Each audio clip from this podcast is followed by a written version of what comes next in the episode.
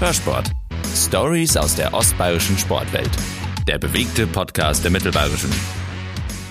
In Regensburg ist Deutschlands Laufelite zu Hause. Die LG Telis Finanz sorgt bei nationalen und internationalen Meisterschaften für Schlagzeilen. 1970 schlossen sich mehrere Vereine zusammen, um der Abwanderung von Talenten aus der Region entgegenzuwirken. Seitdem laufen die Sportler mit an Deutschlands Spitze. Was in Regensburg aber fehlt, eine Leichtathletikhalle. Die soll bis 2022 im Stadtosten gebaut werden freuen Sie sich auf eine neue Folge Hörsport rund um das Thema Leichtathletik in Regensburg. Mein Name ist Evi Reiter. Schön, dass Sie dabei sind. Bei mir ist der Vater des Leichtathletik-Erfolgs in Regensburg, Trainer Kurt Ring. Servus Kurt. Hallo Evi. Kurt, wie lange bist du eigentlich schon Trainer in Regensburg? Ich denke mal 40 Jahre lang schon. Tatsächlich, so lang. Eine sehr, sehr lange Zeit. Ja, Multitalent in Sachen Leichtathletik oder besser gesagt äh, Hans Dampf in allen Gassen. Wie hat sich vielleicht auch die Leichtathletik verändert in dieser Zeit? Ja, die Leichtathletik ist moderner geworden, aber die Leichtathletik ist immer noch die große alte Dame, verändert ihre Disziplinen kaum und äh, entwickelt sich äh, vom Inhalt her wenig, äh, von der Darstellung her doch auch sehr stark.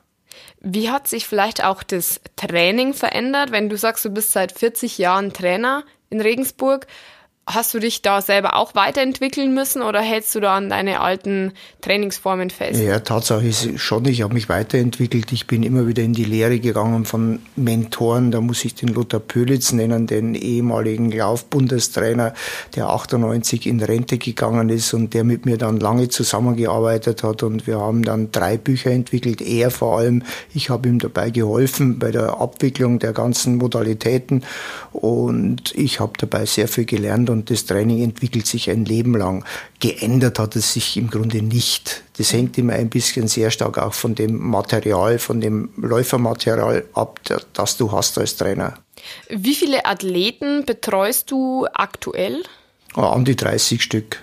Und wie handelt man sowas? Also wie kann man sich das vorstellen? Gibt es da ein ein Training oder, oder mehrere Trainingseinheiten in der Woche, wo alle zusammenkommen oder hat da jeder einen individuellen Plan? Ja, da gibt es zunächst mal die Regensburger Truppe, dann gibt es die externen, dann gibt es die Truppe, die von Heimtrainern betreut wird. Also das ist sehr multiple, die ganze Angelegenheit bei uns bei der EG Telesfinanz Regensburg. Die Regensburger Truppe umfasst so 20 Leute, äh, No-Names und Olympiateilnehmer und die treffen sich normalerweise äh, dreimal die Woche, Montag, Mittwoch, Freitag am ehemaligen RT-Platz Platz, jetzt Oberer Wörth, haben wir ja eine neue Kunststoffbahn bekommen, die hilft uns sehr stark weiter. Und dort wird dann trainiert, wobei die Eliteläufer schon äh, zwölfmal trainieren und ich auch öfter dabei bin. Es ist aber dann zeitlich sehr individuell abgestimmt. Und wenn du den Trainingsplan vorgibst, wie kontrollierst du das, dass sie den einhalten? Äh, ganz einfach. Ich schreibe einen Rahmentrainingsplan für alle Eliteläufer, sage ich jetzt mal, äh, dann individualisieren die ihren Plan. Die haben ja verschiedene Unistunden, die haben äh, verschiedene Wettkämpfe im Grunde. Dann schaue ich wieder drüber und dann ackern wir uns da durch und dann versuche ich das am besten zu kombinieren, weil natürlich ein Gruppentraining besser ist, als wenn jeder einzeln seine Tempoläufe runterrollt mhm. oder seine Longruns über 35 Kilometer. Das ist eine totale Vertrauensbasis. Äh, wenn wir uns nicht gegenseitig verlassen würden, würden wir abstürzen, sowohl der Trainer als auch der Athlet. Also das ist wie Eigenorgwand. Wenn du kein Vertrauen zu deinem Bergführer hast und umgekehrt, dann brauchst du gar nicht in die Wand gehen. Mhm.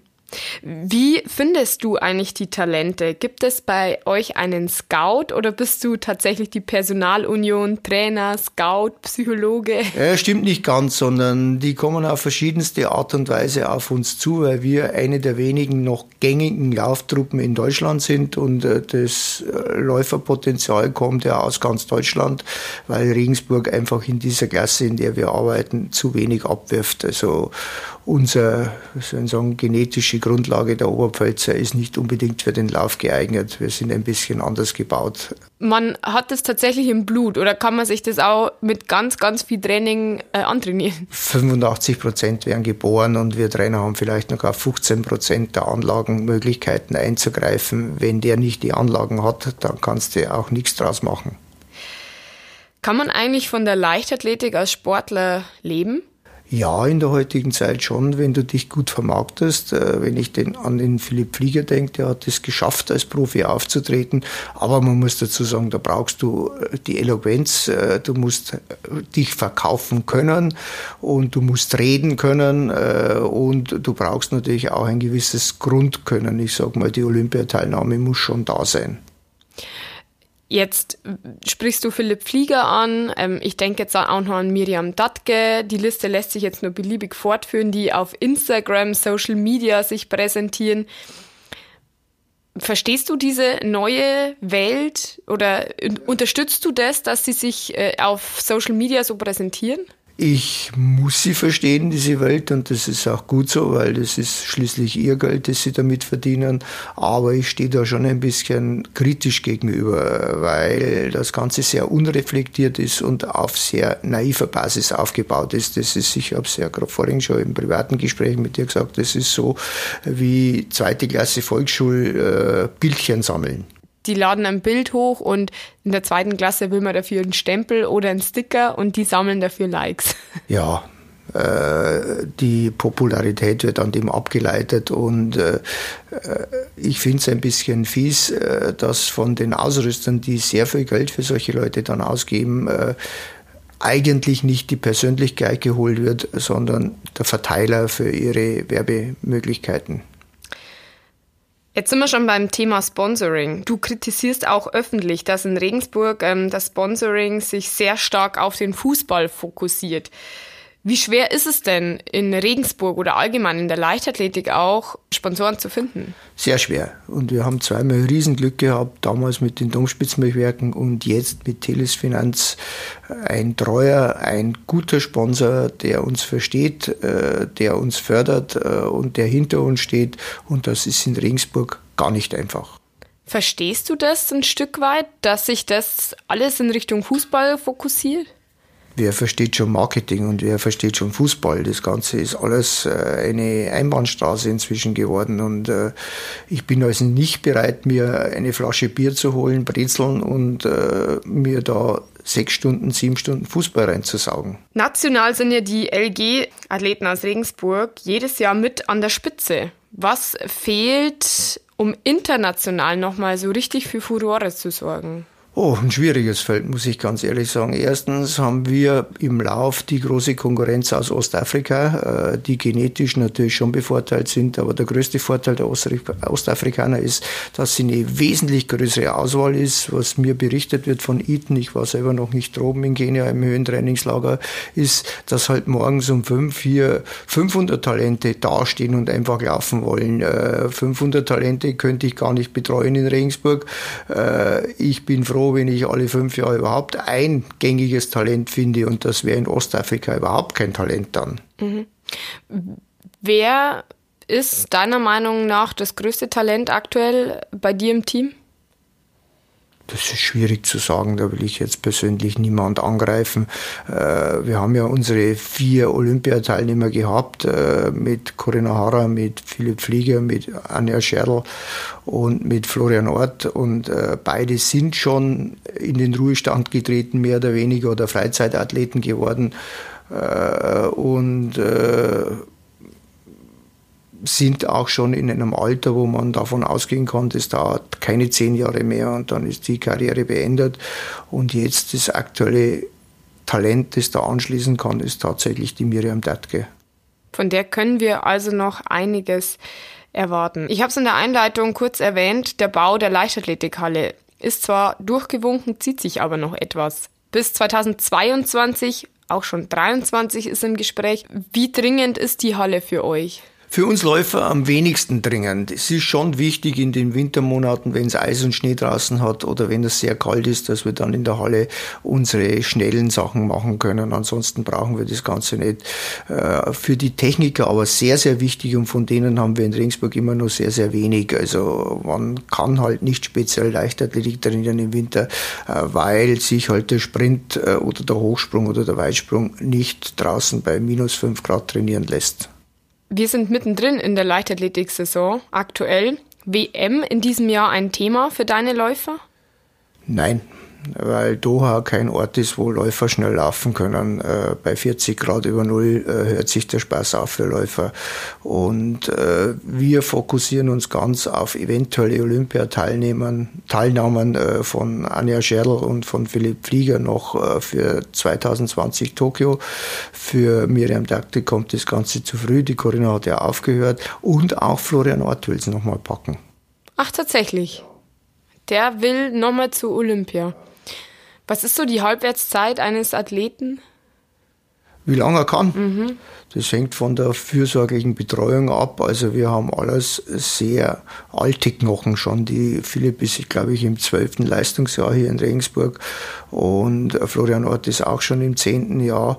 Äh, und vor allem vom Umfeld, von der Struktur, die er zur Verfügung hat. Wie lange kann er sich leisten, diesen Leistungssport zu betreiben? Weil Leistungssport auf dieser Linie ist nur für ganz wenig möglich, das mit einer, mit einem Beruf nebenher zu machen oder mit einer Ausbildung. Äh, du brauchst also ein Halbprofitum, du brauchst ein Profitum daneben und das musst du zuerst mal organisieren und dafür sind leider in der Leichtathletik immer nur ganz wenige zuständig. Wie gesagt, Hans Dampf in allen Gassen mit meinem Team. Ich muss immer mein Team erwähnen. Ich habe schon zehn Leute um mich herum, die mir da sehr stark helfen. Meine Frau, die Doris Scheck oder auch der Norbert Liske, unser Präsident. Da wird schon gearbeitet im Hintergrund, äh, muss man schon sagen. Aber wir sind halt trotz alledem eine Amateurstruktur. Auf was konzentriert ihr euch vielleicht in der nächsten Zeit? Was können wir noch erwarten in dem Jahr von den Athleten der LG Telis Finanz? Ja, ich hoffe schon ein guter Auftritt bei den deutschen Meisterschaften in Berlin, aber nicht mehr mit ganz so vielen, weil unsere Marathonläufer natürlich jetzt dann irgendwann die Bahnsaison abbrechen und Richtung Marathon gehen. Philipp Flieger und äh, die Anja Scherl wollen ihre Olympiaqualifikation in einen der Herbstmarathons klar machen. Es passiert immer im Jahr vorher schon. Äh, und äh, die Jungen um Tim Randani Sheriff und äh, Dominik Notz werden in den Marathon einsteigen und wir hoffen, dass auch Jonas Koller wieder auf die Beine kommt, der ja voriges Jahr bei den Europameisterschaften dabei war. Äh, und der Rest äh, wird sich dann noch auf den Straßenlauf fokussieren. Wir haben ja noch deutsche Straßenlaufmeisterschaften am 15. September in äh, Siegburg über zehn Kilometer und äh, da wollen wir schon noch richtig punkten. Abschließend, du hast mir eingangs erzählt, du bist jetzt seit 40 Jahren Trainer in Regensburg. Was wäre so deine Vision? Meine Vision wäre ganz einfach, dass sich die Struktur erhält. Und äh, da wäre wichtig, dass sich Menschen finden, die ein ein außergewöhnliches Faible für diese Sportart haben. Das heißt, in der Leichtathletik leidenschaftlich sein und leidensfähig sein. Äh, du musst schon einiges aushalten, bis du nach oben durchkommst. Und äh, Visionen haben, äh, dran glauben, dass man was bewegen kann. Wenn ich vor 20 Jahren gefragt worden bin, wie schaut's denn mit Olympischen Spielen aus, musste ich sagen, ich habe keinen, aber ich habe eine Vision. Ich wollte jemand dort haben. Und wenn du dann so ein Talent hast, dann musst du es erkennen erkennen und dann musst du wie ein Hai werden. Da musst du also da 100% drauf losgehen. Kurt Ring, herzlichen Dank für deinen Besuch. Sehr spannende Einblicke in die Leichtathletik in Regensburg. Wir drücken die Daumen für die Athleten, dass es in diesem Jahr mit der Qualifikation für Olympia klappt. Herzlichen Dank für deinen Besuch. Vielen Dank für diese Öffentlichkeit, die du mir geboten hast. Hörsport. Stories aus der ostbayerischen Sportwelt der bewegte Podcast der Mittelbayerischen.